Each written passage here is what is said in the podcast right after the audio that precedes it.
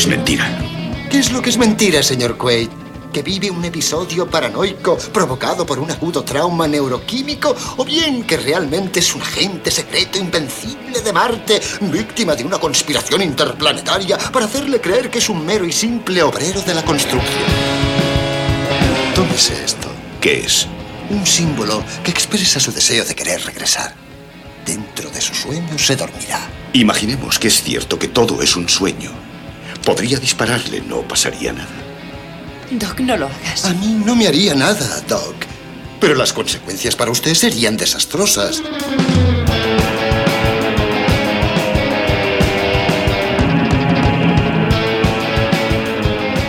Si no hubiera nadie mirándote, si no hubiera consecuencias en tus actos, ¿en quién te convertirías?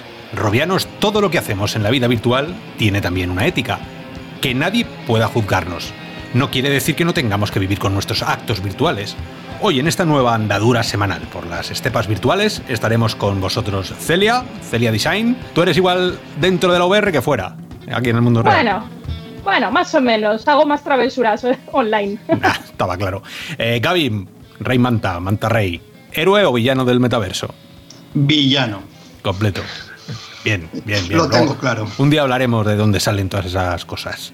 Eh, Harold, Ramón, tú sí que eres el vengador de las noticias. ¿Cómo estás? Muy buenas, ¿qué tal? Aquí ya parece que nos desconfinan, o eso parece, poco a poco. Poco a poco. Sí, sí. Bueno, y yo, Oscar, a punto ya de empezar este nuevo capítulo del podcast oficial de La Hora Virtual en iBox, en Apple, en YouTube, en Spotify y sin venirnos muy arriba, seguramente sonando también a través de miles de visores virtuales.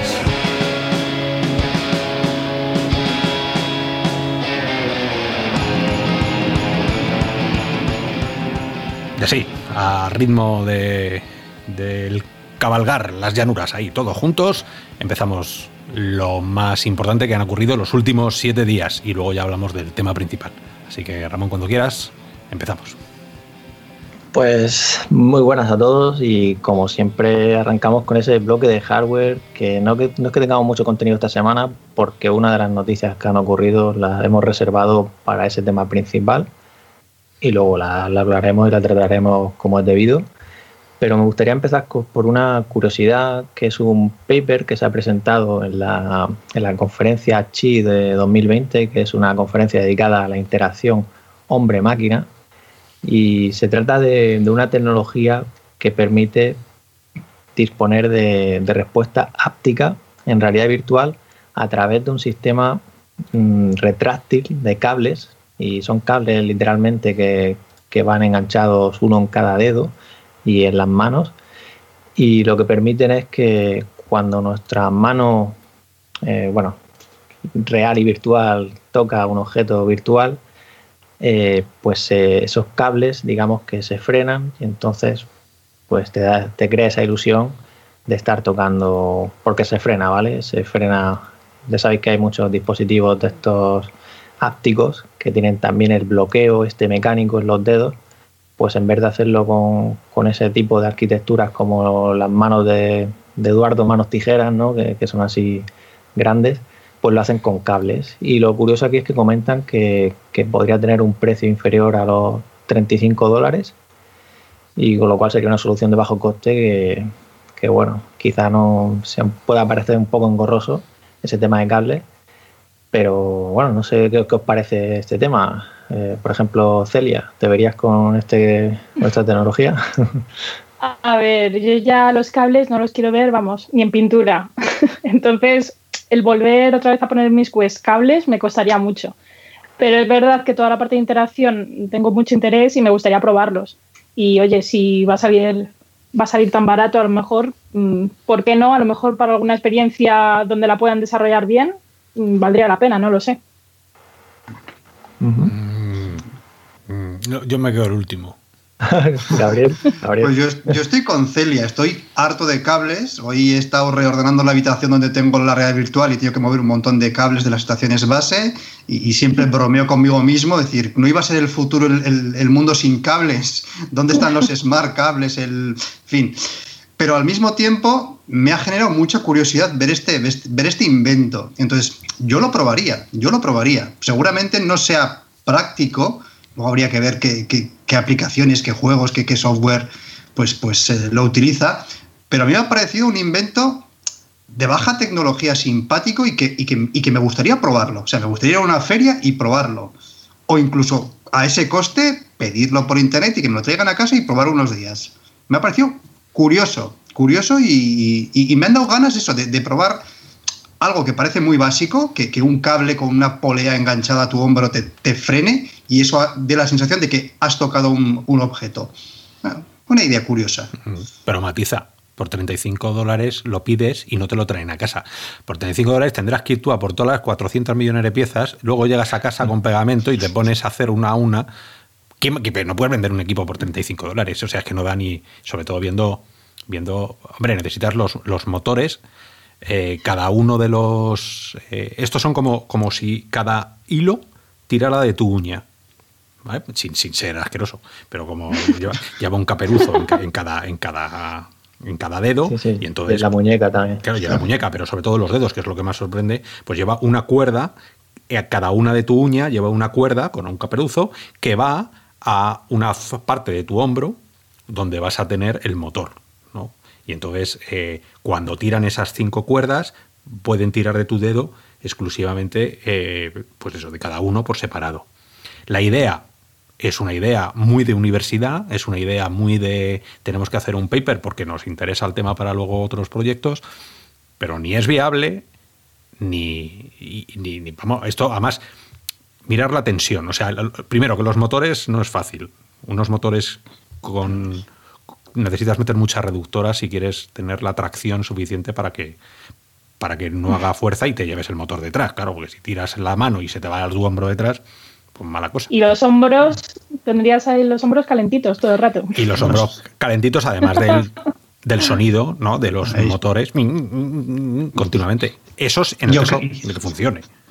Eh, yo quería ser optimista, hoy me estás matando la ilusión. pero a ver, eh, Robianos, gente que no estáis escuchando, o sea, usuarios con conocedores de, la técnica que estáis ahí detrás, eh, sabéis que aquí siempre cuando hablamos ponemos, o sea, lo ponemos todo en cuarentena y entonces vemos dónde pueden estar los fallos, los contras, los pros, ¿no? Y es muy interesante el proyecto, ya lo he dicho, universidad, estas cosas en el ámbito universitario fluyen, porque son un montón de ideas que pueden terminar en algún artículo comercial, experimentos que se hacen, pero la verdad es que, eh, a ver, eh, se hace muy extraño y muy duro ver verlo, ¿no? Yo no sé, aplicación yo creo que no tiene.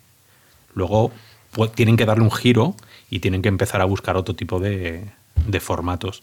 El tirar de hilos de tu dedo con un motor en el brazo, o sea, en el hombro, eh, eh, eh, Sí, parece, parece menos, menos engorroso, bueno, también engorroso, pero la otra solución que adoptan otros fabricantes, que es el tema ese del bloqueo mecánico, que, es como una como un esqueleto, ¿no? Un esqueleto que llevas en la mano. Y yo creo que esto, todo esto. Me ocurre Perdona, dime. Para sitios de estos de simuladores y tal, a lo mejor te ponen una especie de, yo que sé, un escape room que esté ambientado en robots o lo que sea, y te pongan un traje. Sabes que ya, no para casa, pero a lo mejor en algún momento alguna experiencia donde lo puedan aprovechar de verdad y esté justificado. Una ambientación steampunk, ¿eh? así, tecnología retro. O sea, no, le veo, no le veo, o sea, creo que tiene demasiados puede, puede tener demasiadas piezas que fallen y puede tener demasiada ¿Cuánto, va a sufrir el motor? ¿Sabes? Yo utilizo motores también y, para, para, proyectos aquí de cosas y, sufren mucho. Y, no es fácil luego el controlador llevarlo. Y, por 35 euros el controlador que tienes, mm, yo no sé qué, qué, controlador le vas a meter ahí. Pues ya solo un Arduino vale 20 euros. Si tienes que comprar el motor, los LEDs, los hilos, las pesas, no, a mí no me sale el precio, pero bueno. ya, ya, ya, veremos lo que ocurre, porque estas cosas, como dices, es, de, es un paper que han presentado, es una universidad, y, nada, ellos comentan que, es una prueba de concepto y que es compacta, ligera y de bajo coste, y que son pues, conceptos claves para llevarlo luego a consumo. Pero que eso ocurra, pues eso ya dependerá. A mí me gusta más el tema del TENS el tema de toda la electroestimulación, de electroestimulación. El, ponerte ahí unos cacharritos en cada dedo y que en un momento dado, claro, puedas, puedas mandar corriente y que se te bloquee el dedo, porque es verdad que se te, que es, no, no, No, no vas a partir una nuez ahí con la mano cuando. O sea, pero, pero yo creo que es mucho menos invasivo en cuanto a. En este con las cuerdas, como, como cruces las manos. Todo puede ser peligroso si te lo hackean, imagínate. Hombre, si te lo hackean, claro, pues sale volando tu dedo y vete tú a saber qué más. ¿no? Sí, sí. Pues nada, si, si, si, os parece, seguimos, seguimos adelante y nada, como siempre hacemos, del hardware pasamos al software y en este caso, bueno, ya sabéis que luego reservamos ese hueco para los juegos, pero antes de nada, pues una noticia que también ha llegado reciente, Big Screen, esta aplicación de escritorio remoto y también para cine virtual con amigos, seguro que muchos lo habéis estado usando estos días pues ha cambiado, digamos, el modelo de negocio de la, del Big Screen Cinema que lanzaron, que era como un cine real en el que había pases, cada semana había pases cada 30 minutos de diferentes películas, pues lo han cambiado y ahora bajo demanda y, aparte hacen pues eventos, pero que son a, a una hora en concreto. Según pude ver, los primeros eran a las 4 de la mañana en España, de hora, con lo cual un poco complicado eh, asistir. Y, y, nada, comentan que bueno, los precios siguen siendo los mismos, 3,99 para películas en 2D y 4,99 para películas en 3D. Y, nada, la versión de PlayStation VR también indican que llegará más tarde de, lo previsto, lo cual será final de año o, principios del que viene. Que mira que llevan tiempo ya queriendo llevarla, pero no, no hay manera. Y nada, pues esto por ahí, no sé si. Bueno, también Funimation, que es una filial de, de, Sony, de Sony Pictures Television, que tiene bastante, bueno, dedicada al anime principalmente, pues va a llevar todas sus películas a, a Big Screen. Y comentan también próximos estrenos de, en salas de cine que también los llevarían. Ya no sé si de forma simultánea o. La verdad es que sería lo interesante, pienso ahí que lo, lo, hemos comentado en otra ocasión, que al final estás pagando por contenido que, que tiene ya tiempo, ¿no? Top Gun, 1985. Claro. es que la idea es buena, pero tienen que dar una noticia con, con, un catálogo con estrenos reales. No podemos estar viendo Titanic, que es otra de las películas que tienen en catálogo, y, y, Terminator, y Terminator 2. O sea, no. Fíjate que es curioso que comentan que que después de haber hecho este cambio, ahora es cuando más récord de ingresos han tenido con, con, respecto al modelo anterior, ¿no? Lo cual, bueno, no sabemos ni qué ingresos tuvieron entonces ni los que han tenido ahora, pero... Hombre, antes era gratis. no, me refiero con, con, el cinema este de... No, las circunstancias desde luego son buenas. Eh, medio planeta confinado en casa, qué mejor que un cine virtual pero el, el, catálogo, yo estoy hablando del catálogo disponible en España, en Estados Unidos el, el, catálogo es un poquito más amplio. Yo fui a probarlo y me encontré con Top Gun, eh, Terminator 2, Titanic y, y, poco más. Y poco más. A mí me parece muy curioso que yo le veo mucho más uso como aplicación social que para visionado. Y están tirando estratégicamente por ahí pero yo le veo muy buen uso cuando he quedado con amigos, hasta 12 personas se pueden hacer salas y es súper básico para, para, hablar y para estar haciendo cosas. Y, o sea, a mí realmente la pantalla me sobraba, la pantalla de pues, visionado, pues, de compartir cosas. Fíjate que, que ellos mismos cuando comentaron ese dato de, bueno, de todo este anuncio, ¿no? También comentaron que estaban desarrollando características para la productividad y la colaboración, como un entorno de salas de conferencias para coger sí. eventos entre 20 y 50 personas en Quest, decían. Sí. A ver, yo por ahí es que lo he usado mucho más y le veo más uso personalmente. Y luego lo que estás diciendo de que ahora va a pasar a pago muchas películas y tal, claro, el pago es por persona. Yo no puedo quedar con 11 personas y que las 11 personas lo compren. Entonces, o sea, si yo a lo mejor dijese, si pudiera hacer mmm, una división del pago y que cada uno pusiésemos a lo mejor dos euros y ver todos a la vez una película, pues por ahí creo que podría tener también mucho tirón. Ahí ya me pone la duda si el que compra la película puede invitar a la sala, porque puedes hacer salas privadas. Entonces es posible que tú compres la película y la puedas invitar a amigos. Que, pero vamos, no, no. Si es por ahí, estaría ¿Y bueno. cómo- pero ¿cómo se conjuga eso con los derechos de autor y más Estados Claro, Unidos? claro. digo te que, meten que un que allí, no ¿no? lo sé. No, no, esto no, lo- no, lo- no lo sé ahora mismo, ¿vale? Entran los geos en la sala virtual. Com- compra- compras una película en YouTube o en Rakuten y la ves en familia o con amigos y ha pagado una persona, un usuario. Pues esto debería. Seguramente si, no- si bajamos a legal, te dirían que no puedes. O sea, tú, tú sacas eso legalmente y te dice, no, perdona, tú pagas Netflix y lo ves solo en tu casa. Otra cosa es que haya gente por ahí pululando que no podemos controlar, pero Claro, los pero derechos los compras para quizá, ti. ¿no? Claro, pero si es una Claro. sala, pon una Pero silla. en Big Screen está muy ligado a eso, ¿no? O sea, tú puedes compartir cualquier cosa desde PC y ellos no se van a meter en el contenido que estás compartiendo. Eh, Ahí lo dejo. Por eso lo de la sala privada, digo. Bueno, Mm, No sé, Pero a mí, bueno. no sé, ya, yo es que, es que no, no, no, no. Yo, yo ese modelo, estoy con vosotros, yo no veo que el modelo de Big Screen sea modelo de, de vamos a alquilarte películas de hace 25 años. No. vale. No, y sobre todo porque al final es lo que hablamos, ¿no? Puedes crear una sala privada y, y poner contenido de tu PC, ¿no? Que, O de tu. Netflix, de tu fútbol, Claro, claro, de tu claro, lo que te sea de la Claro. gana. ¿no? de tu Prime, de tu lo que sea. Claro. O sea, pues, pues seguimos adelante. Y otra curiosidad, porque también es una. Pues eso, igualmente Facebook Reality Labs ha mostrado lo que denominan el pinch type, que es para el seguimiento de manos, para poder escribir.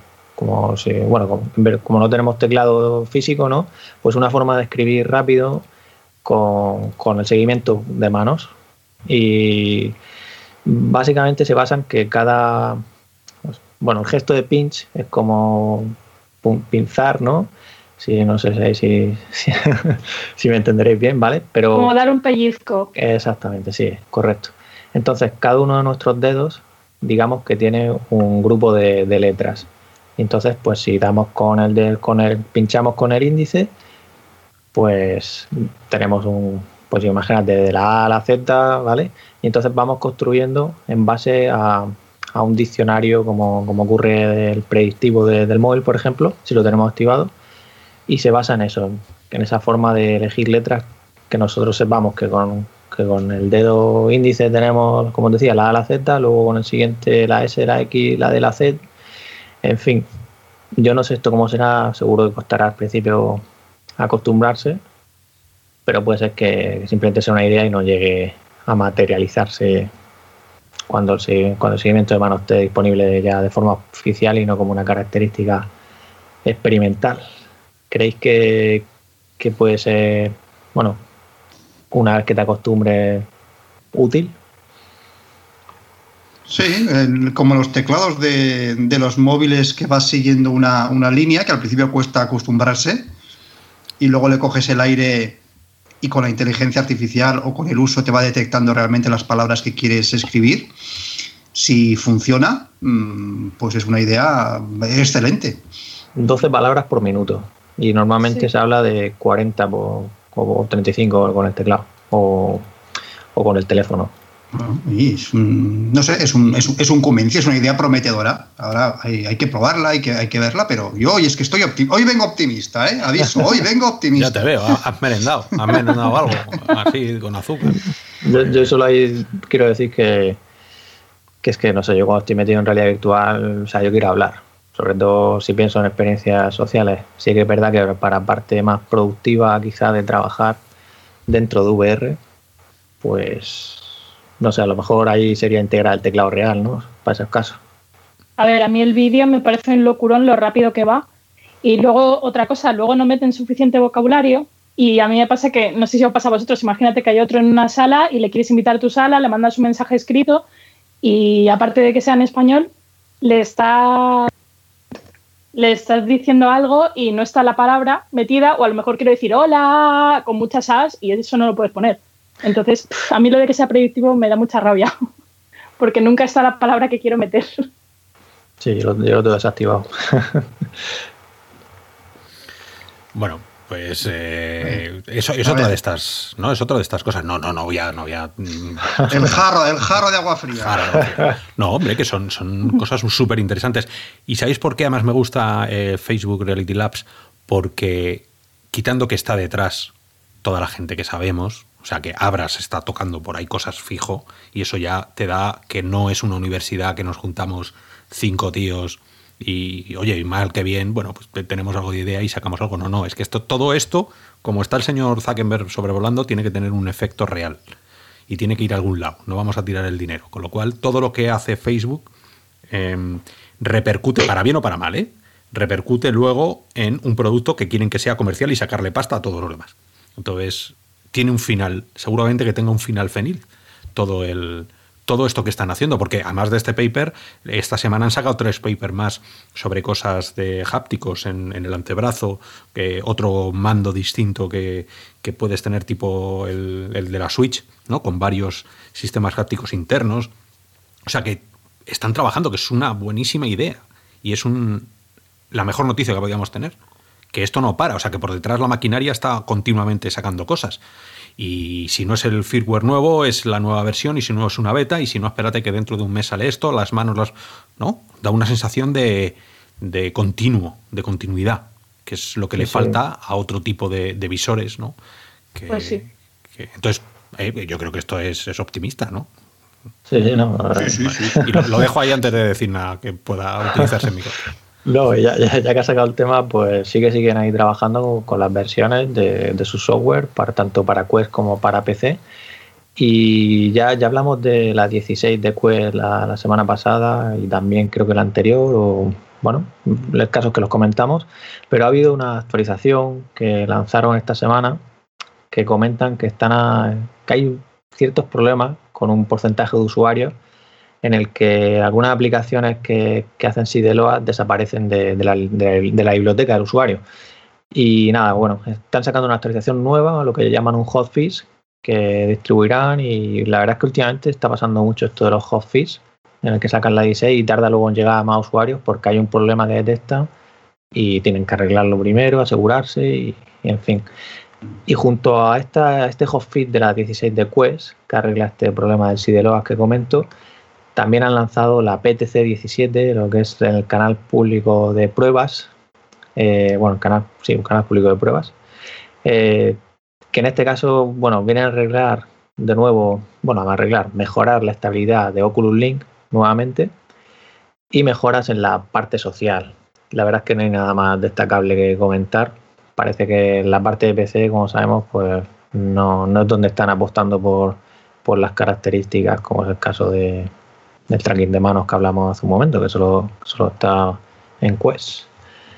Y esta PTC 17 parece que está dando problemillas a algunos usuarios, de hecho, incluso personas que no pueden jugar a Pavlov y estaban teniendo problemas con la versión de Pavlov VR.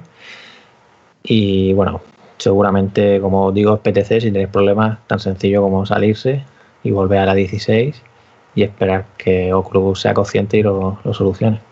Pues en eso estoy yo, porque he sufrido todos los problemas que has dicho. Todos, todos, todos.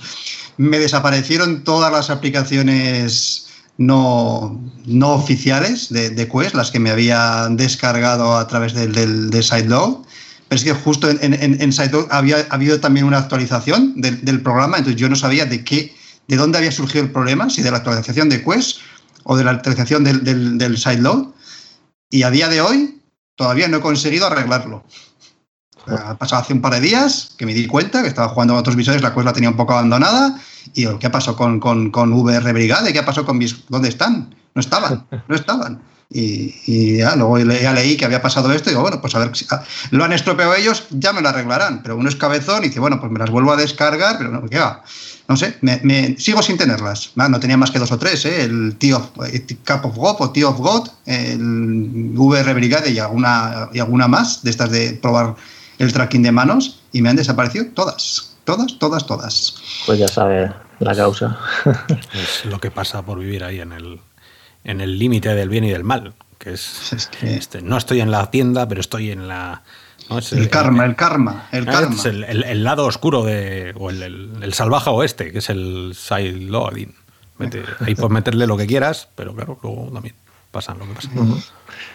Pues, pues nada, antes de, cerrar el bloque de software, comentar que bueno, ha lanzado Mozilla, Mozilla VR, Moz VR, ha lanzado Hoops Cloud, que es esta, bueno, Hubs, Hubs, es la aplicación social de, Mozilla, que, bueno, Oscar, hicisteis una prueba en Virtual Pixel hace unas semanas. Sí, reventamos aquello.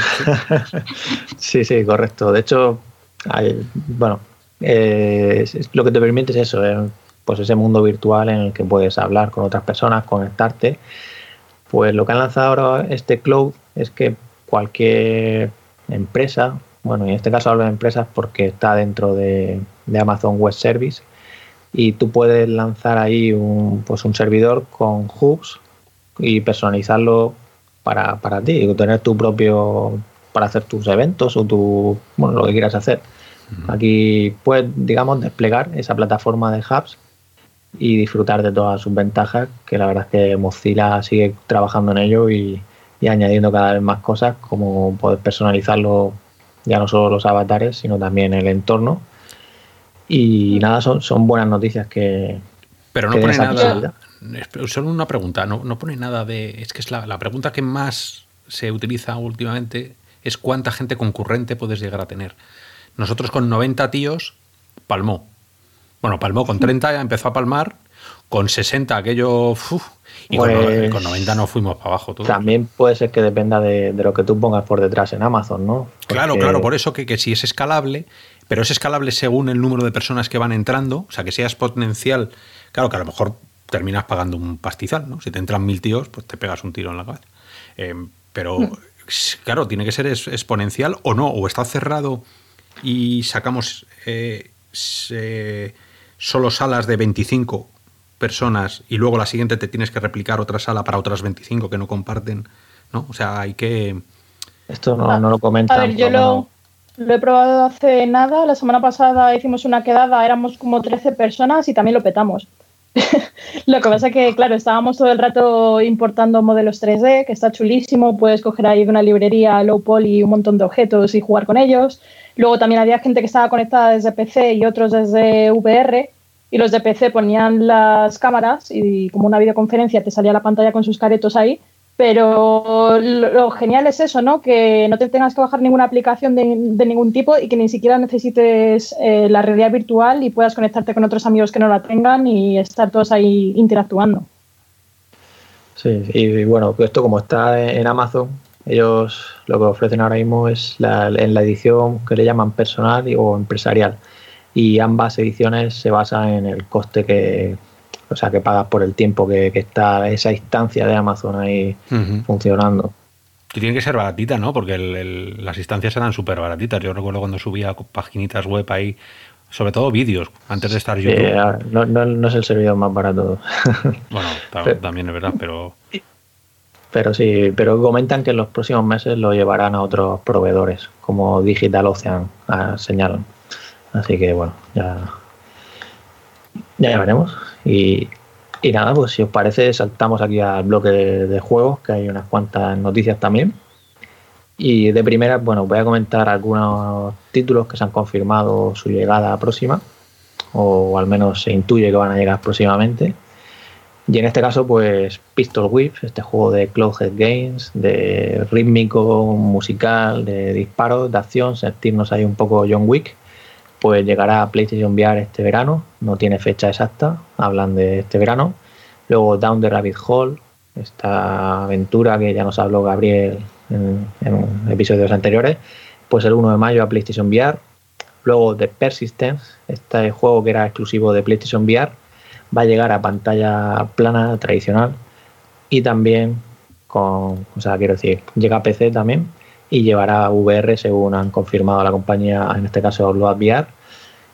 Y lo único bueno que es con Gamepad, pero, pero bueno, es un, es un gran juego. Tenéis el análisis publicado en Ralo Virtual. Y luego Dreams, que también se habla que podría estar a la vuelta de la esquina. Según comentan, estaban avanzando o han terminado eh, esa corrección de, errores y, y, bueno, que es que están en ello, quiero decir. Así que, bueno, no estás yo aquí para hablarnos de Dreams, pero ya, ya nos ha hablado, ya nos ha hablado bastante, así que son buenas noticias y cuando sea la ocasión, pues bueno, os ofreceremos como es habitual ese análisis. Y nada, seguimos, seguimos por aquí más, más cositas. DLC de Arizona Sunshine, el de Darknet, el último DLC, ya está disponible en Quest. Eh, son 4,99 euros. Luego también Budget Cats, este juego que, que recibió la segunda parte también hace poco, a finales del año pasado. Pues la primera parte se beneficia ahora de, del motor que hicieron con la segunda parte, con lo cual tiene un mejor rendimiento y también tiene, en teoría, ese movimiento libre. Y digo en teoría no, porque no, no, no lo he podido probar, pero en este caso, Gabriel, no sé si tú lo has llegado a comprobar. Doy fe, doy fe, tiene, tiene ese movimiento libre y muchas cosas más. Correcto. Entonces, pues si no lo habéis jugado nunca, pues qué buen momento para, para hacerlo, ¿no? Ahora Y, esto, y estos días estaban de oferta los dos, ¿eh? el 1 y el 2, así que el que no lo ha probado es un muy buen momento. Buenos juegos, ambos, el primero y el segundo, buenos juegos. Sí, sí, sí. y, y nada, otro juego que también fue, bueno, eh, bueno, sí, fue título de lanzamiento de Quest, de Adam Variet 2, esa secuela de este juego multijugador ahí del oeste, pues recibe esta gran actualización, como lo- ellos lo llaman, en la que nos traen nuevos modos, nuevas armas, nuevos personajes. Y, y nada, es gratis. O sea, si lo tenéis ya, el juego no es gratis, pero si teníais el, el juego, pues la actualización sí que lo es. Y entre los modos tenemos ahí supervivencia, modo horda y lo que llaman juego rápido. Y nada, son cinco mapas también. Y bueno, yo no sé si habéis jugado alguna vez este juego. Eh, ¿no? Yo, yo lo tengo ahí como en pendiente de, de- de escuchar a ver si realmente está bien o, o- o no. Está ahí como que en mi, en mi subconsciente me lo veo de vez en cuando y este qué tal estará. Y no, no, no me termino de decidir a, a comprarlo. A mí me No sé si- recuerda gráficamente un poco al Plants vs. Zombies. Parece así Vale. un modo shooter, así como un poco cartoon. Sí, es que no es un gran shooter, ¿eh? Yo que lo he probado, no es un gran shooter y, y es que queda un poco, queda un poco, desmerece un poco por el quizá el tema gráfico, ¿no? Y luego desmerece también por, por el tema mm, eh, es, es muy prototipo, ¿no? Es un juego que tú dices, ¿cómo sería un shooter? Pues tal cual, no tiene nada que te llame tanto la atención, ¿no? No, no, es, no, se han salido del guion en ningún momento. Y me gustó mucho el 1, pero este no me está. El, este no me ha atrapado absolutamente para nada, la verdad. Sí, de hecho comentaban que una de las cosas que habría sido interesante es que lo hubieran regalado, ¿no? Eh, cuando, cuando salió Quest. Eh, así pues tendría esa base de usuarios. Pero no sé, bueno, la verdad es que ahí está EcoVR, que será gratis y, y bueno, cuando llegue Pavlov, que también hablaban de, de que sería gratis, pues va a haber ahí juegos interesantes de... Es que es la única manera, la única manera de, de atraer a gente a jugar estos juegos. Ponlo gratis y gana, gana dinero a base de otras cosas. Pues que si la gente se compre gorritos o pistolitas o un póster o que un avatar o algo, pero no puedes cobrarle dinero porque entonces la gente no te va a entrar. Y sin gente estos juegos se mueren, no tienen absolutamente nada. Pues sí, fíjate se puede ser, o sea, puede que sea la clave, ¿no? Por el tema de Space Yankees y demás que hemos visto en otras ocasiones con compañías potentes detrás como es Ubisoft y que se quedaran ahí en, en poca base, ¿no? O sea, no, No, nada, nada. eh, y es una pena. Space Junkies a mí no me pareció. Estaba muy bien hecho. Mm, Sí que tenía cosas originales, pero sin gente alrededor y sin darles darles algo más, ¿no?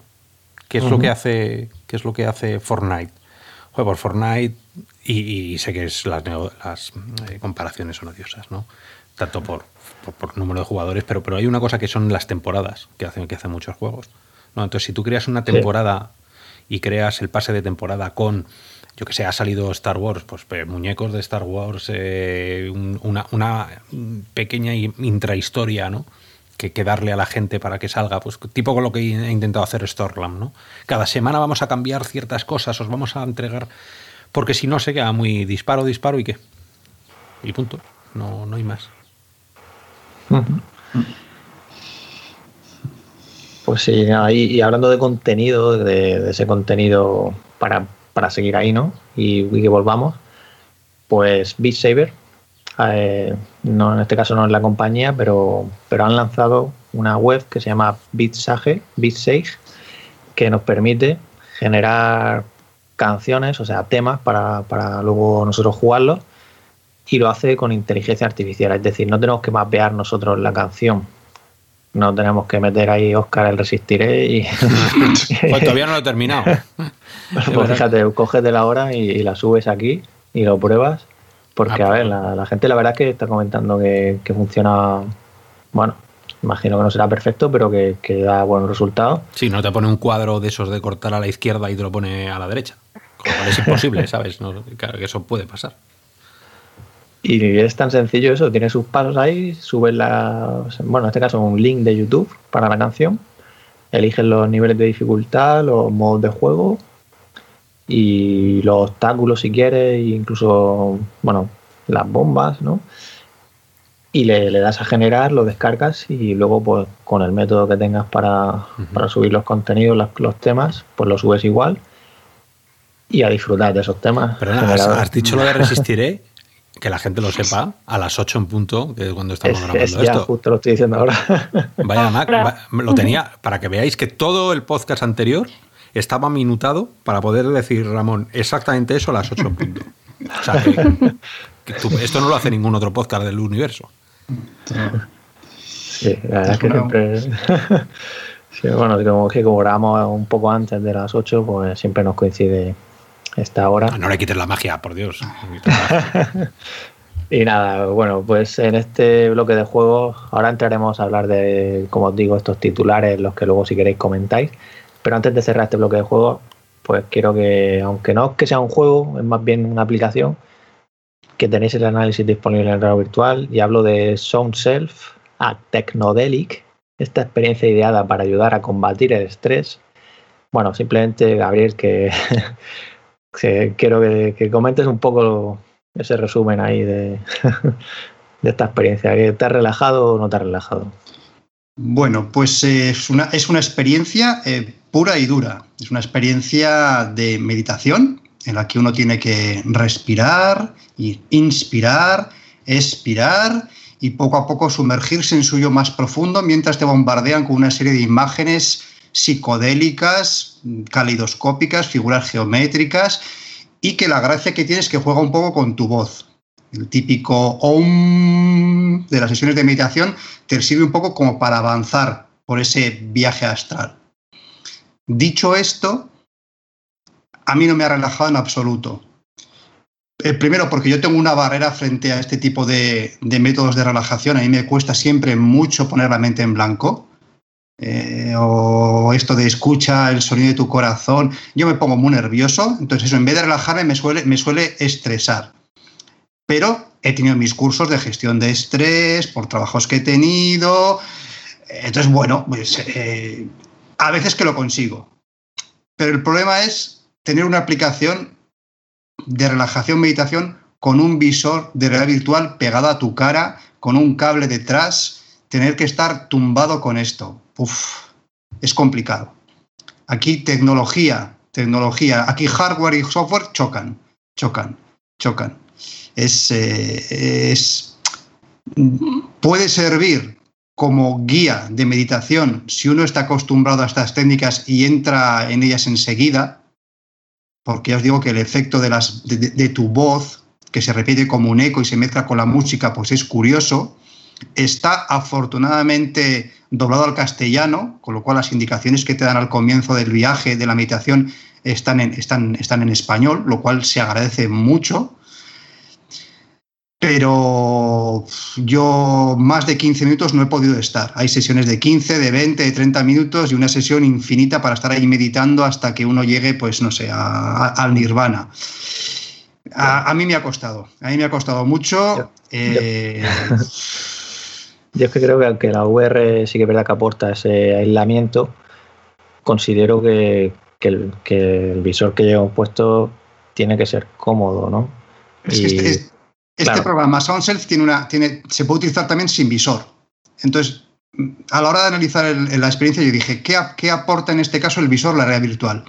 Y es que aporta en este caso incomodidad, no aporta inmersión, no aporta, no aporta aislamiento. Y eso que fíjate que te pones el casco, el, visor, con los auriculares, pero, pero el visor siempre lo notas ahí. siempre lo notas ahí, ¿no? no y entonces dices tú, pues prefiero ver esta aplicación en el escritorio plano de toda la vida, que me vayan indicando cómo tengo que hacer las respiraciones, veo las imágenes, escucho la música, pero sin el visor puesto. haría falta unas gafas muy, muy ligeras para, que esta experiencia en concreto creo que, funcione.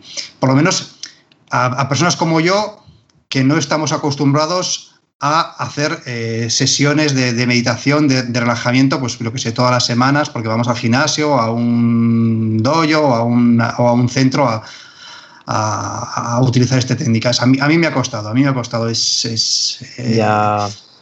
Y Celia y bueno, y ahora Oscar, vosotros habéis probado ¿Habéis intentado alguna vez hacer uso de algún tipo de, esta, o sea, de este tipo de aplicación de relajación? Porque, porque hay bastantes, ¿no? Yo he probado alguna, pero me pasa lo mismo que a Gabriel, que cuando me dicen relájate, relájate, es como que sí, que lo estoy intentando, que no puedo. Soy como un chihuahua y a veces es muy difícil. Y sobre todo porque además cuando me meto en realidad virtual es como que quiero moverme, quiero hacer cosas y muchas experiencias de estas también tienes que estar ahí como un vegetal y es como también no sé, me cuesta mucho. Es tener un visor de la virtual y no poder hacer nada, no poder interactuar con nada.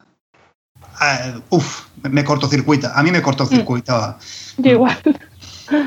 Hombre, ahí, ahí falta un giro o sea, falta, falta quizá que venga alguien a invertir mucho dinero, ¿no? Porque la mayoría de las aplicaciones que hay, que no sé, me, dio el otro día por probarlas todas para intentar hablar en Virtual Pixel de cómo estábamos utilizando la realidad virtual. Dije, bueno, si hay tantas cosas de estrés, hay tantas aplicaciones para eso, como dices tú, Gaby, llegar al Nirvana, a ver cómo funciona, ¿no? Y me instalé 15.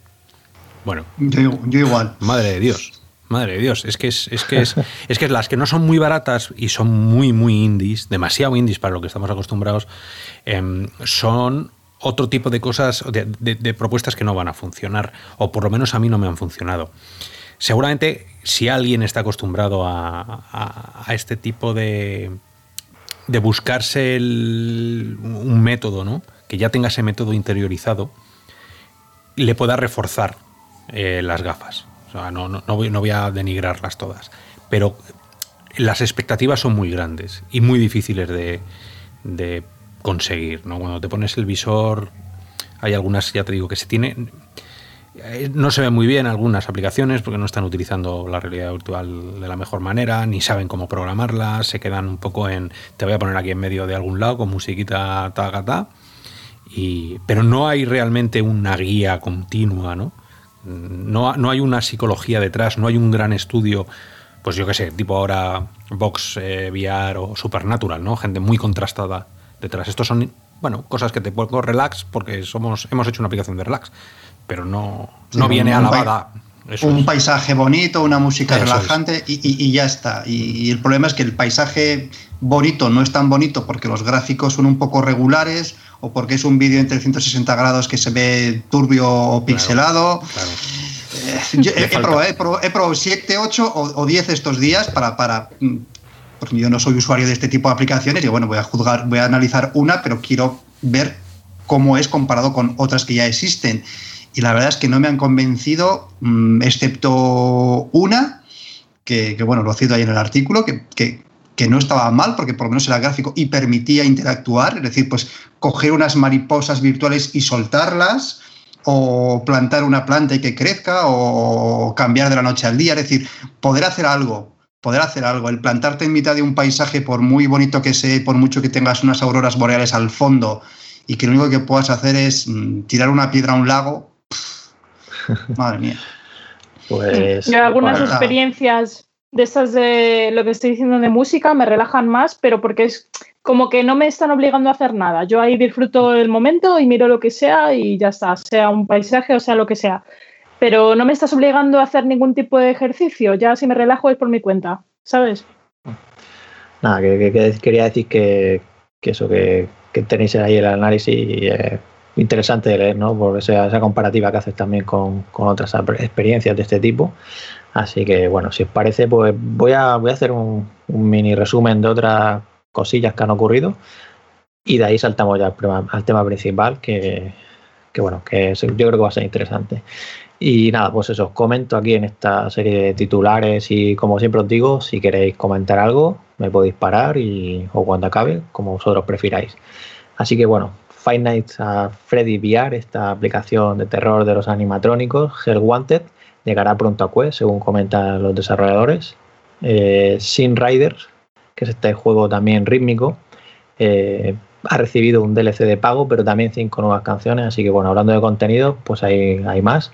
Luego, el Survival Horror Folia o Folia Dear Father estará disponible en PC el 30 de abril. Este también es con Gamepad y la verdad es que la noticia es del año pasado y se habla también de una versión para PlayStation VR que en teoría llegará más tarde. Y el soporte de VR es a través de un DLC que no se sabe todavía si, será de pago o no. Y, bueno, luego también Supernatural, que hablamos la semana pasada, eh, lo han quitado del store europeo. En principio no sale, no lo puedes buscar, eh, porque solo está disponible en Estados Unidos y Canadá. Aunque, bueno, es, es oficialmente lo que nos han comentado, ¿vale? Eh, luego el shooter táctico multijugador Albo, que llegará a PlayStation VR, está previsto para el Q2, comentan que ya por fin lo van a enviar el 16 de mayo a ese servicio de, revisión, la el QA de Sony, que, se llama. Y bueno, pues es que el juego también lleva bastante tiempo en desarrollo, así que buena noticia que ya por fin veamos ahí. Luego otra compañía, Joyway Games, Joyway Games, eh, que lanzó en enero dos demos curiosas que jugaban con la ralentización del tiempo, que era Change Ranger, Chain Ranger y Brain vs. Zombies, pues ha anunciado Stripe, que es un juego que básicamente podríamos decir que es Mirror Edge en VR y nos ofrece prácticamente lo mismo, ir haciendo parkour de una manera rápida y también con, acción, combate, incluso con armas. Y nada, llegará este verano y no todavía no, bueno, sí, Windows MR, SteamVR, Rift, o sea, para PC y en el tema que nos puede llamar un poco la atención de la locomoción, del mareo, comentan que, no habrá problema, que una vez que te haces con, las mecánicas, pues tu sistema vestibular se, adapta. Y bueno, ya, ya lo veremos cuando, cuando tengamos ocasión. Y luego más, más noticias por aquí. Eh, Contagio VR Outbreak ya tiene el mapa Biotech, el cuarto. PlayStation VR llegará pronto. Eh, también una curiosidad que, surgió hace poco, porque bueno, un robiano nos comentó que tenía por ahí la VR Glass de Huawei, pues nos dio por preguntar de nuevo a Huawei, según nos han comentado, no va a estar disponible en España, al menos en los próximos meses. Y estas gafas son estas que son muy finas, ¿vale? Este diseño más compacto que, hemos hablado otras veces. ¿Os acordáis de ellas? Sí, sí, sí, muy, muy, muy ligeritas, muy, muy monas. Y no las vamos a catar. no, están solo en Asia, de momento China y demás.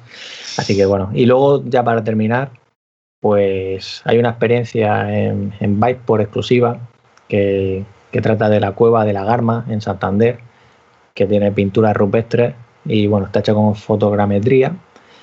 Y nada, simplemente como al ser un terreno español, aunque hay bastante también con cosas de España en fotogrametría, pero que están nuevas, pues eso, si tenéis curiosidad y queréis visitar este lugar, que lo podéis hacer. Y luego también Virtuoso, que es una plataforma de, presentaciones inmersivas, pues comenta que, ha alcanzado un millón de usuarios, el hito de un millón de usuarios, y que habrían logrado también ya una ronda de financiación nueva que les permitiría tener ya más de un millón de dólares desde que empezaron, que la última fue de 650 mil dólares.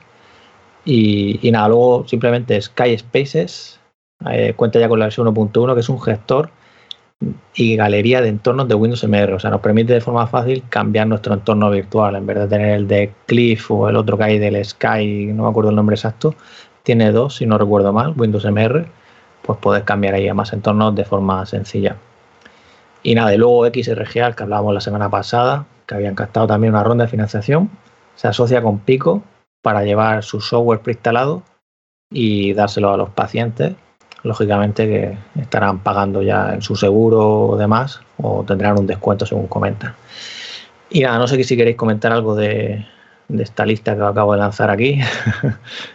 Pues yo es que justo probé la experiencia esta de la cueva de la Garma y, y, la verdad es que merece la pena. Está, la reconstrucción de la cueva está muy bien, muy bien hecha.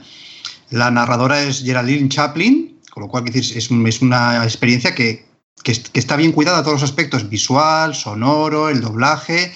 Dura unos 15 minutos, pues es educativa, ves eh, las pinturas eh, rupestres, los eh, habitantes de la, de la cueva y, y, me parece que, cualquier cueva de estas que tenemos en España debería tener una aplicación como esta, Altamira, etcétera, etcétera. En lugar de entrar a la cueva y perjudicar las pinturas, una experiencia realidad virtual es perfecta para, contemplar las pinturas rupestres. Esta de la Garma, esta experiencia es sencilla, breve, 15 minutos, muy bien hecha. Me encantó. En, casa nos encantó. Probamos dos y nos encantó a los dos. Muy sencillita, ¿eh? no nada espectacular. Es una cueva con cuatro bisontes pintados y unas manos. Pero, pero la narración de Geraldine Chaplin, el, tono, la, música, no se hace pesado, es, educativa, pero sin, sin ser plasta.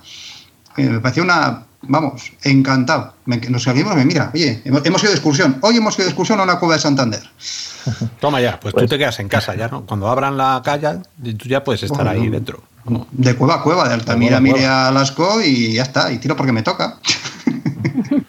Pues sí, la, aplicación se llama Memoria Stories of Lagarma. Y bueno, ya sabéis que en la noticia del podcast en Raro Virtual tenéis todos los enlaces de todo, de todo lo que vamos hablando en el programa, por si luego queréis ver, por ejemplo, el vídeo este de los, del Wii Reality que hablamos al principio, de, este retráctil didáctico con cables, pues podéis verlo y, tener ya esa visión.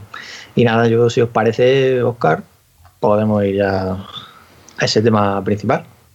Al lío. Pues sí, señor, yo creo que sí. Vamos a, vamos a hablar de algo que ha pasado esta semana y que ahora os desvelamos.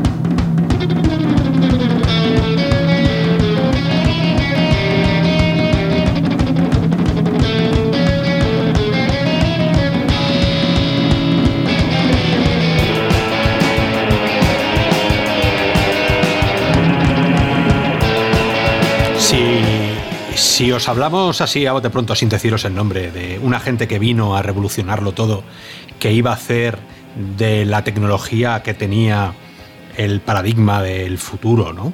De nada iba a ser igual una vez que salieran. Mm, hablaban de Digital Light Fields.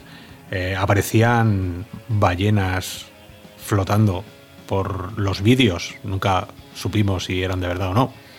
Si os decimos también que, que era un visor que venía a cambiarlo todo en el mundo de la AR, aunque ellos nunca le llamaron AR, siempre le llamaban campos de luz, campos de luz digitales, que era algo súper raro. Seguramente que sepáis todos ya de quién nos estamos refiriendo, ¿no? Hoy como tema principal tenemos la historia, la subida y la caída en desgracia de el gran unicornio, que esta palabra se utiliza en Silicon Valley siempre para decir dónde está el dinero y de lo que habla todo el mundo, ¿no? Y pues eso, la subida y la caída de ese gran, gran Magic Leap, ¿no? Que sabíais todos ya que... Bueno, no, no, no, ha muerto. bueno, siguen ahí, siguen ahí, siguen ahí. Pero, pero sí, esa, la, la noticia en sí, que, que no la hemos comentado antes porque la queríamos hablar ahora en el tema principal, es que la compañía ha anunciado que con motivo de, la pandemia del COVID-19, del coronavirus, pues han tenido que hacer ajustes y despedir a bastante, bastante empleados. De hecho, se habla de, mil empleados, lo que podría ser incluso la mitad de la compañía aproximadamente. Y, nada, que ya, ya lo anunciaron en diciembre del año pasado que se iban a centrar en, en la parte de, empresa, ¿vale? En la parte empresarial, no, no, consumo, aunque bueno, luego hablaremos de más cosas, pero, pero ahora vuelven a hacer hincapié en que van a centrarse aún más para desarrollar esa tecnología que les permita lanzar Magic Leap 2, que ya es este, este número 2, está este nuevo visor que llegará en algún momento. Ya lo habían hablado, no es la primera vez que hablan, que mencionan a Magic Leap 2. Así que bueno, siempre buen momento, ¿no? Las crisis son siempre oportunidades de, reinventarse, ¿no? Entonces, eh, no sé si, Oscar, tienes ahí para, Pues tengo- para que tengo- hagamos un pequeño recorrido, ¿no? De qué ha Tengo siete podcasts aquí guardados, pero, pero bueno, eh, por hacer cosillas, eh, por poner el foco ¿no? en, en- en algunos sitios. El 5 de febrero del 2014, o sea, échale ya un poquito, aparece, aparece por primera vez el símbolo o el término de Magic Leap en los medios de comunicación. Y salta porque consiguen en la Serie A, ¿no? La Serie A es eh, salimos todos en tromba y nos ponemos así como en un escenario a ver si, si cogemos dinero de los inversores. ¿no? Y esa Serie A es los primeros, a, a los primeros que le llegan ese dinero. Bueno, pues estos tíos consiguieron nada más y nada menos que 50 millones de dólares, así del tirón. En el 5 de febrero del 2014 después de ese punto ya todo se, se dispara. O sea, no, no, no, hay, no hay momento en el cual no empiece a hablarse. O sea, además fue muy rapidito. O sea, en, en febrero tenían 50 millones, pero el 21 de octubre se calzan 542 millones en la serie B. O sea, 542 millones es una, es una burrada. Es una burrada. Y parte de ello viene porque Google mete mucha pasta. Entonces, eh, de ahí seguimos y seguimos, porque eh, también el, dos días después, 84 millones los mete Karma, una, una compañía. Con lo cual hay que sumarle ya a esos 500. Em, al poco, el, el 17 de diciembre, aparece Neil Stephenson, que es uno de mis escritores preferidos de la ciencia ficción, eh, por ejemplo, que, escribió Snow Crash, que es una biblia de la realidad virtual. Bueno, pues este tío le, le convencen para que vaya a, a- a- y como jefe futurista. Y aquí ya empiezan a sonar cosas raras. O sea, tú no puedes contratar a un tío para que sea el, el- el jefe del futuro de la empresa, porque, porque raspa. Raspa mucho. O sea, ya empezamos a, a comprobar cómo Magic empieza a hacer magia, ¿no? Intent- quiere hacer magia. Y entonces empieza a llenar cosas raras de, de- de- de términos raros. Nunca enseñar el producto. Siempre eran cosas desde lejos. Nunca eh, llegaron a enseñar nada en los vídeos de YouTube. De hecho, la, la primera vez que, que sale al escenario es una charla de TEDx y, y aparece el gran hombre este, el Ronnie, Ronnie Abovitz, que es el, el jefe, el dueño y señor de todo. O sea, este sí que es, este es el Steve Jobs, ¿no? De, de Magic Leap. Pues aparece en el escenario vestido de astronauta, con una especie como de dos monstruos detrás, así como de felpa, dándose tortas con una orquesta. El tío no se le ve la cara. eh, ponen así como si fuera un tótem a lo, a lo 2001, esa secuencia ¿no? de los monos, como si un antes y un después, que es lo que siempre nos han vendido. Esto nosotros no vamos a ir de haters, ya sabéis, ni vamos a ir de nada, pero es verdad que hay que reflejarlo cómo ellos se venden. ¿no? Todo futuro, todo patentes extrañas, ¿no? Sin, sin- todo muy steampunk, pero sin decir nada en realidad. O sea, nosotros nos moríamos por conocer las cosas, acordaros. Cuántas Sí, horas y cuántos artículos hemos hecho hablando de, de cómo, bueno, qué, qué- qué narices podría ser, ¿no? Y luego resulta que ya por fin, por presión, después de, de los años, sale. Y cuando sale, sale. Primero sale raro. Y cuando digo raro, sale Magic Jordan, o sea, Magic eh, eh, Johnson. Johnson. Me he liado. Sale Magic Johnson, exjugador de la NBA. Sale con esa pedazo cabeza que tiene y con las, con las gafas, y ya por fin las vemos por primera vez. Entonces, hace, en ese momento se hizo una cosa, la comunidad hizo una cosa que nos gusta todo en, en- también en Real Virtual, que es sacar una foto y luego te le das a Photoshop y empiezas a subirle los negros, empiezas a quitarle contraste para ver si puedes descubrir algo que no te están diciendo, porque por supuesto no dijeron absolutamente. Las entrevistas son demenciales.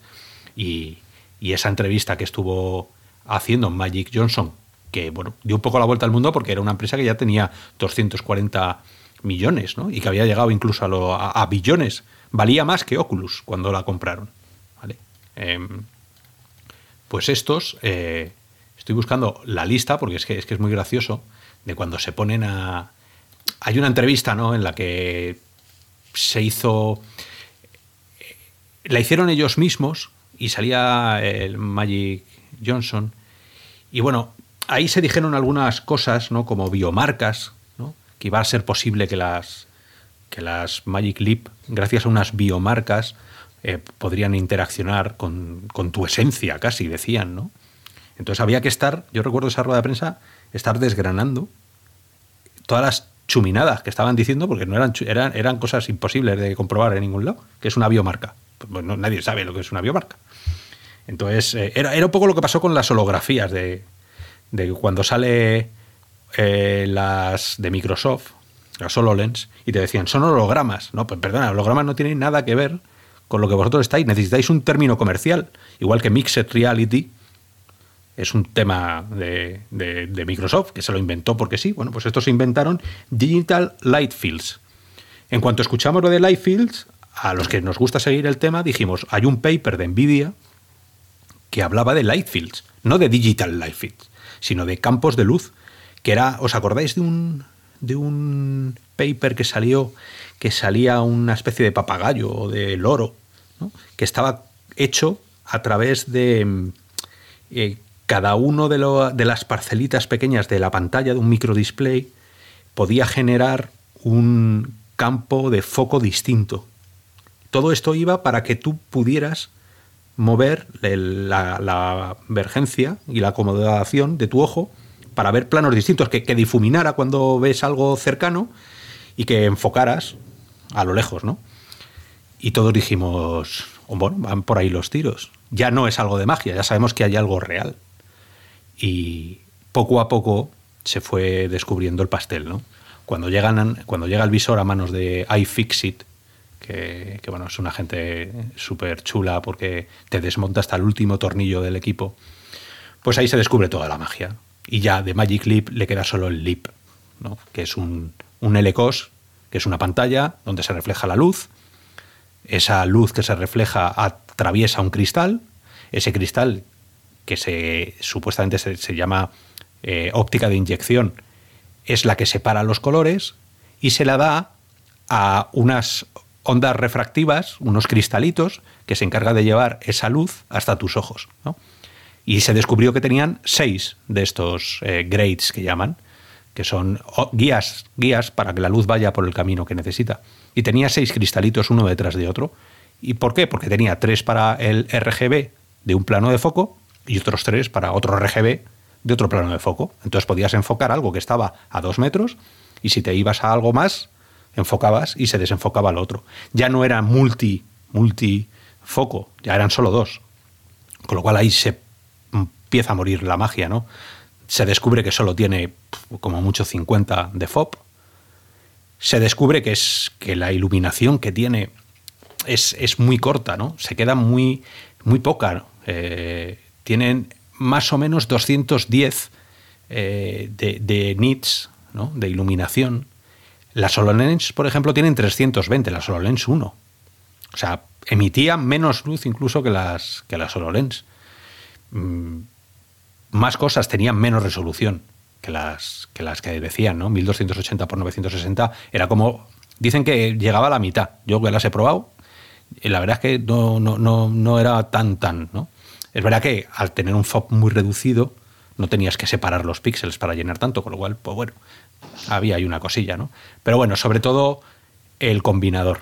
Y ahí fue cuando a mí me volví un poco hater, tengo que decirlo. Cuando descubro que el combinador, que es ese cristal donde tú enfocas la luz, pero como tienes que seguir el mundo real, es como el cristal de tus gafas normales. Con un proyector em, tiras ahí, solo que esto las rediriges, rediriges la luz por dentro de los cristales. ¿Vale? No, no, hay, un, no hay un proyector. Mm, bueno, pues esto era, esto era lo de siempre. Era algo muy parecido a lo que ya existía, solo que con nombres de, de yo qué sé, de secta, casi. O sea, muy raro, ¿no? Y muy, muy, muy extraño. Luego ya salió Palmer Lackley a darles caña, luego ya salió eh, Kutaj, que es un, maestro de esto que, sabe muchísimo, y las tiró por, por los aires ¿no? y dijo esto, esto es infumable, esto no puede ser, bloquea el 85% de la luz, por ejemplo. Todo lo que es, como si te pusieras un, un algo muy oscuro delante de los ojos, ¿no? Porque si no, no tiene fuerza, con tan poca luz que proyecta. Gafas de sol. Claro, son, a todas las efectos son como unas gafas de sol.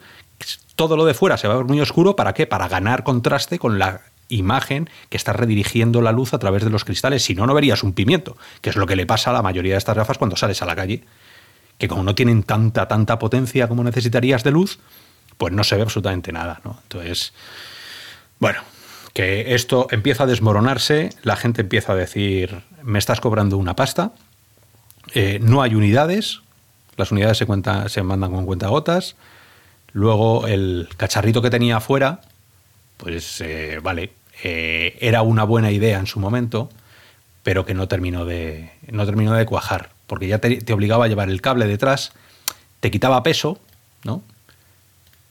Pero bueno, no, yo creo que no en ningún momento dio sensación de, de ser un producto que estuviera ya para las masas y que fuera a cambiar el mundo. Ni siquiera el mundo B2B. Tenía HoloLens al lado, tiene Unreal, que están haciendo todas cosas muy parecidas, pero sin tanto cachondeo de magia, ¿no? Entonces, al final, bueno, pues eso, por ir terminando la historia, a la gente le ha ido cansando, los desarrolladores con el Lumios tampoco le han pillado el truco, mm, son muy limitadas, aquí en Europa han llegado con cuentagotas, luego, pues hombre, la gente no, no es que sean muy bonitas, ¿no? no se han currado el for factor demasiado, y en, al final, ¿qué ha pasado? Que ni coronavirus ni tonterías. O sea, se les ha acabado el dinero, vete tú a saber en qué. Y como dicen por ahí, le han cortado, al unicornio le han cortado Eso, el eso cuerno. lo, ¿no? lo comenta, lo comenta el mismo, el mismo CEO, o sea, en, el- en la noticia que publican en su web, hablan de eso, de que ahora mismo, por la situación que vivimos, ellos dicen que ese es el motivo, ¿no? Eh, la, la apuesta a largo plazo no, no, no, no hay, los inversores no están, están por la labor, ¿no? No me creo Y yo como- nada de eso. como antes, lo que comenta ahí, ¿no? Entonces, pues por eso se, se están centrando y están cambiando las cosas internamente. Es lo que dice ahí, ¿vale? Es que lo has dicho y me, ha- me he acordado. Claro, claro, no, mira, el, el Ah, sí. 10 de noviembre, el 10 de noviembre del 2019, o sea, a la vuelta de la esquina, hace nada, eh, se descubre que todas las patentes que tiene Magic Leap sobre pues, aquello que hayan conseguido eh, se asignan a Chase Morgan, que es una, es una empresa, es una empresa de, son inversores, ¿no? Y entonces cuando no paga, cuando no deliver, como llaman los americanos, cuando no das lo que se espera de ti, tiran mano de tus assets, de, de las cosas que tienen. Con lo cual, ¿qué es lo único que tenía Magic Leap en ese momento para poder devolver o poder decir, vale, toma esto a cambio? Las patentes. O sea, Magic Leap se ha quedado sin sus propias patentes. Con lo cual es una, es una empresa casi fantasma, ¿no? Que tira, tira en base a. Ahora mismo no lo sé. No sé cuáles pueden ser los ingresos, porque HoloLens 2 les ha pasado por, por la derecha, pero vamos, a una velocidad impresionante. Pues ellos están buscando ahora mismo la, la parte de, de poder sacar del tema empresarial, buscando modelos de negocio para, para redefinirse y poder aprovechar. Porque, bueno, como recordaré, ellos han tenido programas también para que desarrolladores hagan, o sea, financiación, ¿no? Ellos daban dinero y desarrolladores hacían aplicaciones. Me han llegado muchos juegos y muchas cosas que yo realmente, desde mi punto de vista, hablo de terreno personal, pues no le veía sentido a que hagan un juego, por ejemplo, lo- los, creadores de Storland, eh, que, que hagan un juego de, plantas, ¿no? Cuando realmente es que el visor, por mucho que digan que se alejan del consumidor, es que es que nunca, bueno, no es que hayan lanzado, ellos lanzaron ese, esa primera versión que, que era para desarrolladores, ¿no?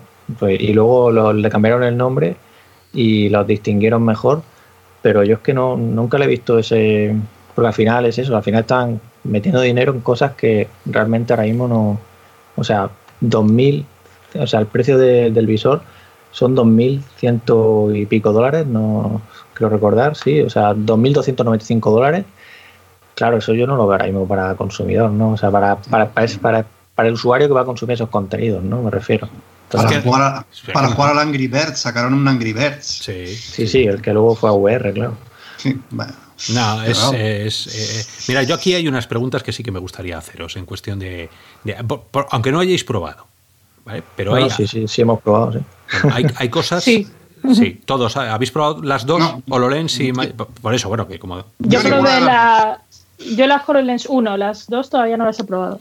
Vale. Yo he eh, probado los tres. sí. Y la Bien. Magic Clip también.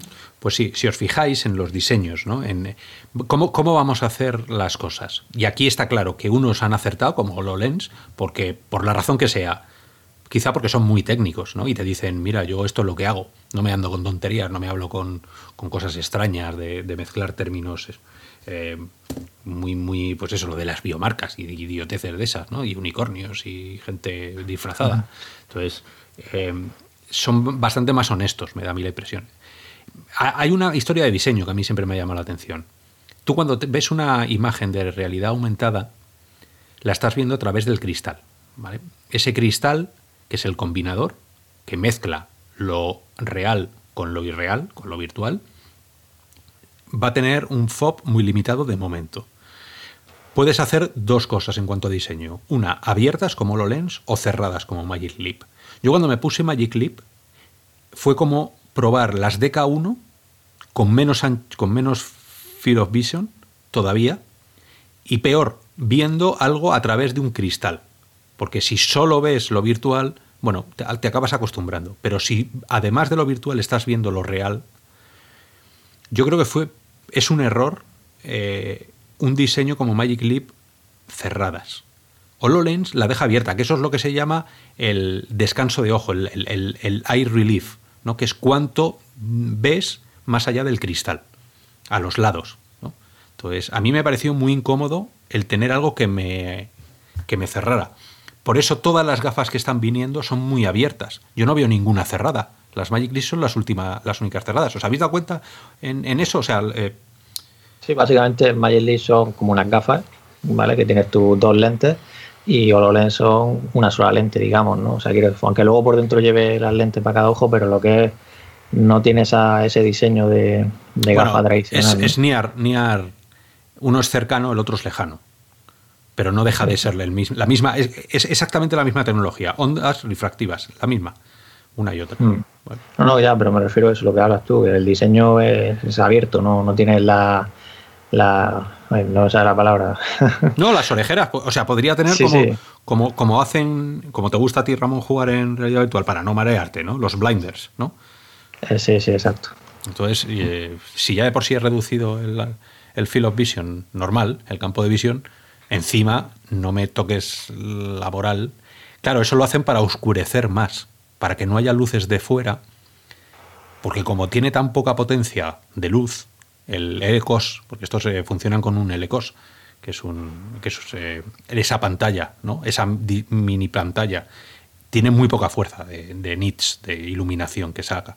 Entonces tienes que cerrar todo lo que puedas. O sea que al final una cosa coge la otra. El diseño va por limitación, esa limitación también va al diseño y al final pasa lo que pasa cuando te vienes muy arriba. Es que hay cosas que no estoy de acuerdo. A mí las Magic Leap me parecían preciosas y las HoloLens las veo como muy, muy cuadriculadas y muy muertote y las otras mucho más redondeadas y toda la comunicación detrás que había de unicornios, como dices, a mí me parecía que hicieron un buen trabajo de comunicación. Entrabas en la web y todo eran fuegos artificiales. O, no sé, yo lo veo de otra manera, a lo mejor porque soy diseñadora y, tiro más por ese lado. Pero es un ejercicio de sacar pasta. O sea, yo como ejercicio de sacar pasta te digo, valían más que Facebook, o sea, que Facebook, que Oculus. O sea, que chapó. Mm. Quien se haya inventado todo esto, se ha montado una película estupenda, pero desde el lado de vista técnico, que en real o virtual hay una parte muy técnica. Yo te puedo decir que yo no comparto, no comparto el, el decirte te voy a vender el oro y el moro y luego me lo pongo y es una castaña. No una castaña, no, llega a los estándares. Tienes que tener un equilibrio, claro. Yo es que probé en 2016 o 2017 las HoloLens 1 y me pasaba eso con el FOB, que lo veía todo como un rectángulo continuamente, súper incómodo, no me terminaba de gustar. Y luego probé en 2018 2019 las Magic Leap, más o menos. Y eso de que ya llevase la CPU simplemente en un circulito pequeño, que te lo ponías en el pantalón, o sea, a mí me pareció que dieron un salto muy importante. Lo que pasa que es verdad que luego las HoloLens 2 vinieron y al final está Microsoft detrás y, y les pasaron por encima. Sí, son características. Y yo no voy. A ver, son, son equipos súper super punteros en lo que hacen. Nos vale muchísimo dinero hacer todo el tema de, las ondas refractivas, de, esas, esos cristales, ¿no? Como se llaman. Cuesta tanto que vale un dinero bestial las HoloLens 2 y las Magic Leap. O sea que no estoy diciendo que esto sea malo. Estoy diciendo que para todas las cosas, para valer más que Oculus, debería haber sido capaz de entregar más. ¿no? Y de ser aquello que siempre nos, nos dijeron, que era una mm. ballena, una ballena sobrevolando un estadio, una grada. Que por cierto, la chica, la chica la han despedido, la que llevaba ese proyecto, y sacó en Twitter hace dos días eh, un tuit ya fuera de la empresa diciendo, bueno, que sepáis que al final conseguí hacer la ballena. Tiene ahí un poco de, retórica la chica. También he visto por Twitter por ahí circulando un Excel de posiciones de gente y perfiles que se han quedado fuera a los que han despedido y también es muy curioso si podéis ver el listado de, de todo tipo que había de, diferentes roles que trabajaban en Magic Leap y podéis ahí haceros una idea de cuánta gente hace falta también para todo esto. Claro, claro. Habrán despedido, pues mira, habrán despedido al mago, al caballero, al enano, al que montaba los eventos, al que montaba en el unicornio. claro, al que iba vestido de. Ahora, ahora en serio, sí, efectivamente. Esto es, esto es como Apple, ¿no? Necesitas un montón de gente y luego cuando un proyecto para, pues claro, hay tanta gente detrás que se va. Pero bueno, seguramente hayan sacado todos una, una, un aprendizaje de esto, seguro, seguro. y además que acordaros también que Magic League estaba ahí demandando a Enreal por tema de, tecnología, que, el que fundó la empresa de Enreal había estado trabajando en Magic League. Y aunque ellos han tenido ahí con la tecnología también mucha, mucha historia detrás. Y es lo que dices tú, a mí cuando todavía no sabíamos nada y veías todo, todo este tema de la ballena y demás, pues yo me imaginaba una tecnología de estas que cuando lo probara por, por la o sea, por primera vez iba a ser como cuando probé la realidad virtual, ¿no? Que, que, que se wow, ¿no? Y realmente pues no, o sea, ya después de, de venir de realidad virtual, ¿no? Y bueno, ya había probado los lens y tal, pues ver Magic League y ver que era lo mismo fue un poco, como, es, como decir, ¿no? un jarro de agua fría de, algo que, yo esperaba un salto, ¿no? Por eso esa definición de, los campos de luz y toda esta bueno, todo, todo como lo vendían, ¿no? Sí, sí, Spatial Computer. Eh, de hecho, si entras en la página, sigue estando esto. Spatial Computer. ¿Qué narices es Si no lo saben ni ellos.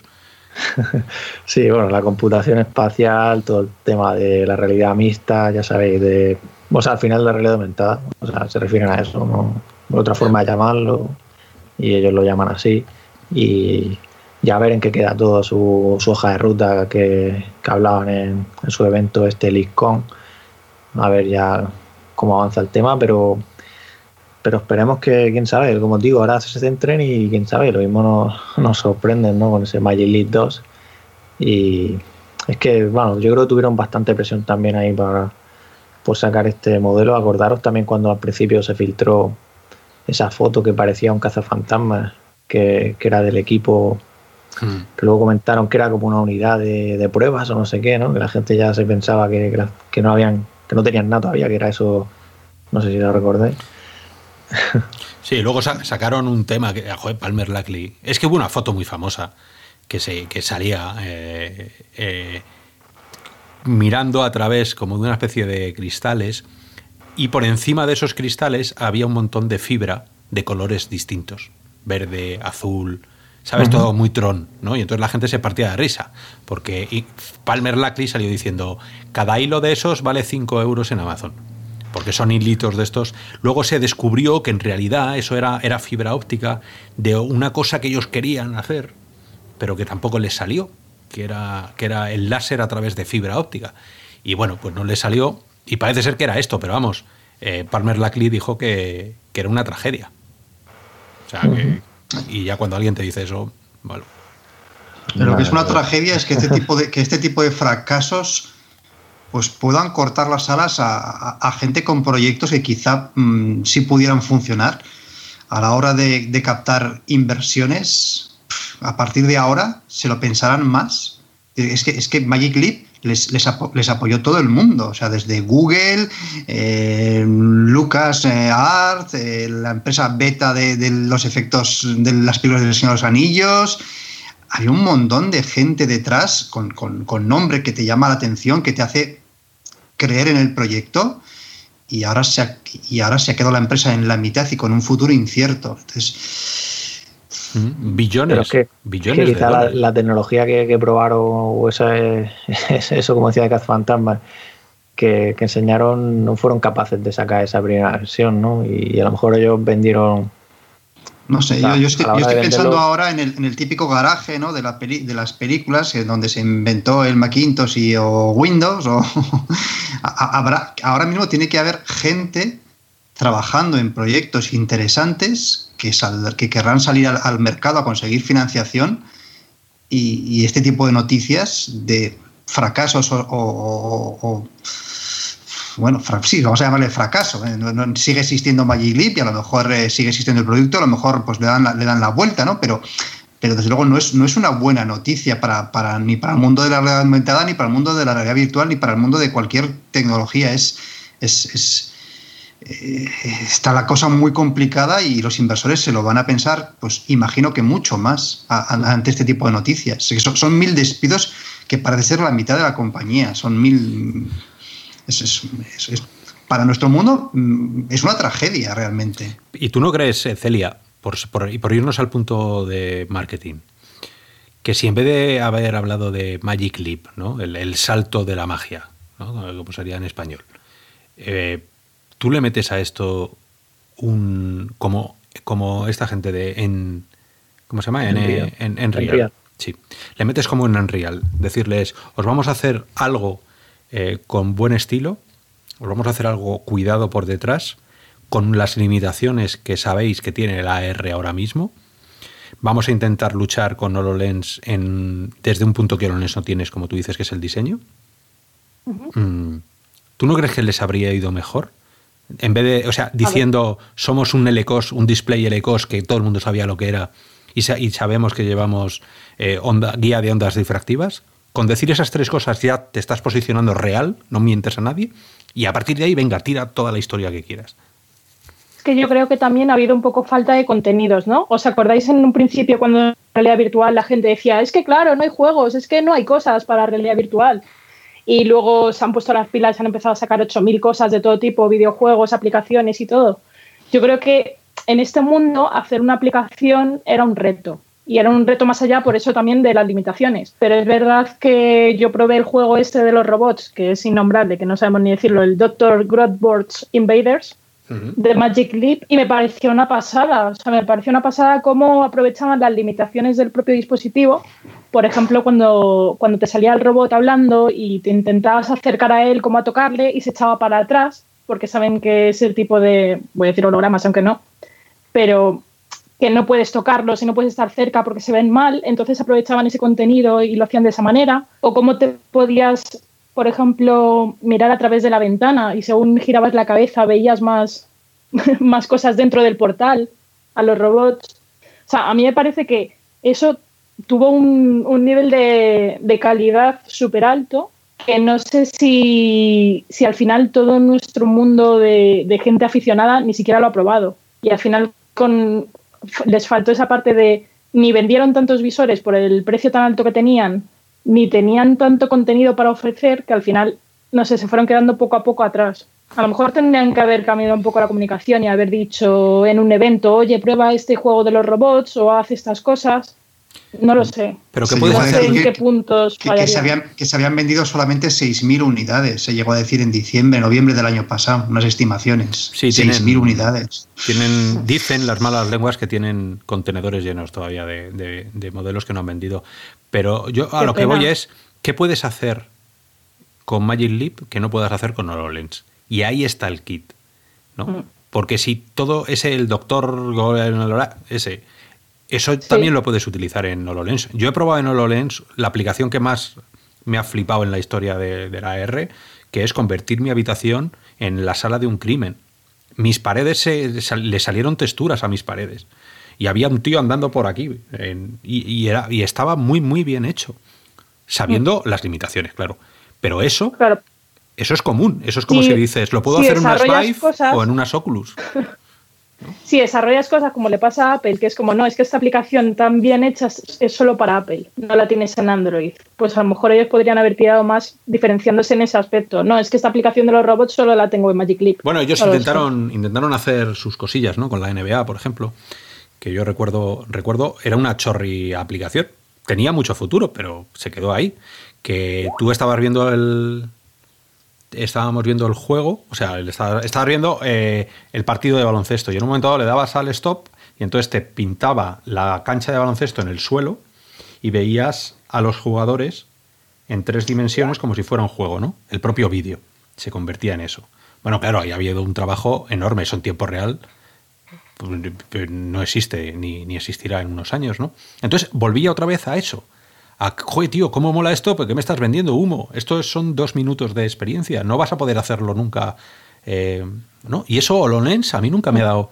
Cuando me, eh, he tenido HoloLens y le he instalado las cosas y he estado probando, nunca me ha dado la sensación de te estoy vendiendo más allá de lo que puedo hacer. Te dicen, cosa que ha hecho en los eventos, porque recordar HoloLens con la mesa de Minecraft, esa que aparecía en la mesa, eso, eso era imposible, tenía muchísimo FOB.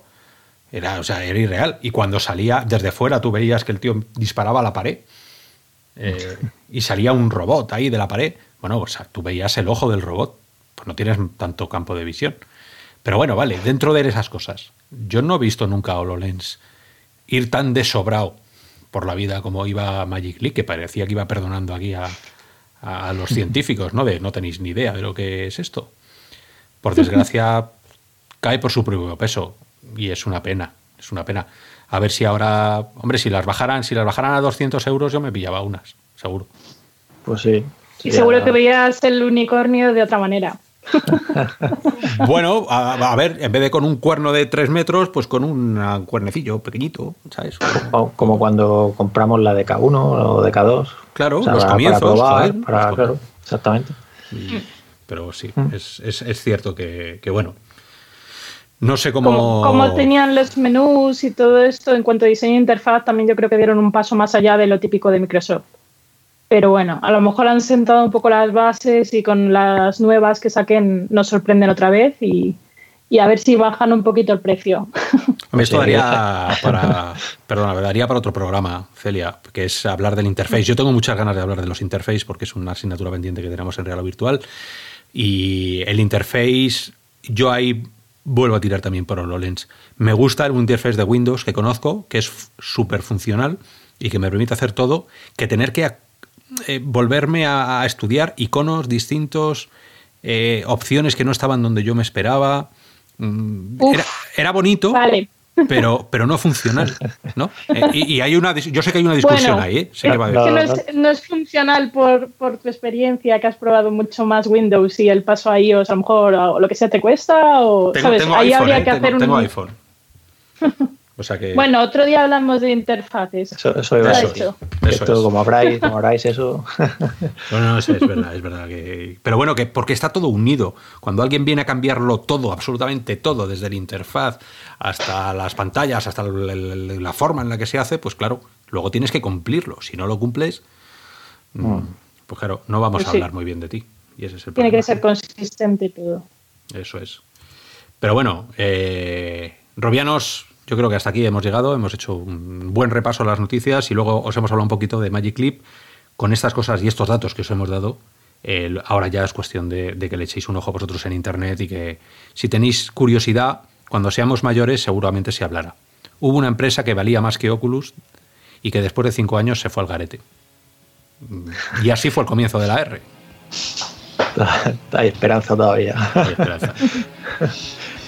Pues nada, pues yo creo que, que por mi parte os invito, o sea, os doy las gracias como siempre y, eso, invito al siguiente, la siguiente semana que seguro que, que como siempre veis, siempre hay noticias, siempre hay noticias y seguro que habrá mucho más. Así que bueno, que vaya bien esa, esas pequeñas salidas y mucho ánimo, que vaya seguimos ahí confinados. Mucho ánimo. No, no os voy a decir resistiré porque no. Pero bueno, si, si, si hacemos la canción os la dejamos colgada por ahí para que juguéis a espadazos.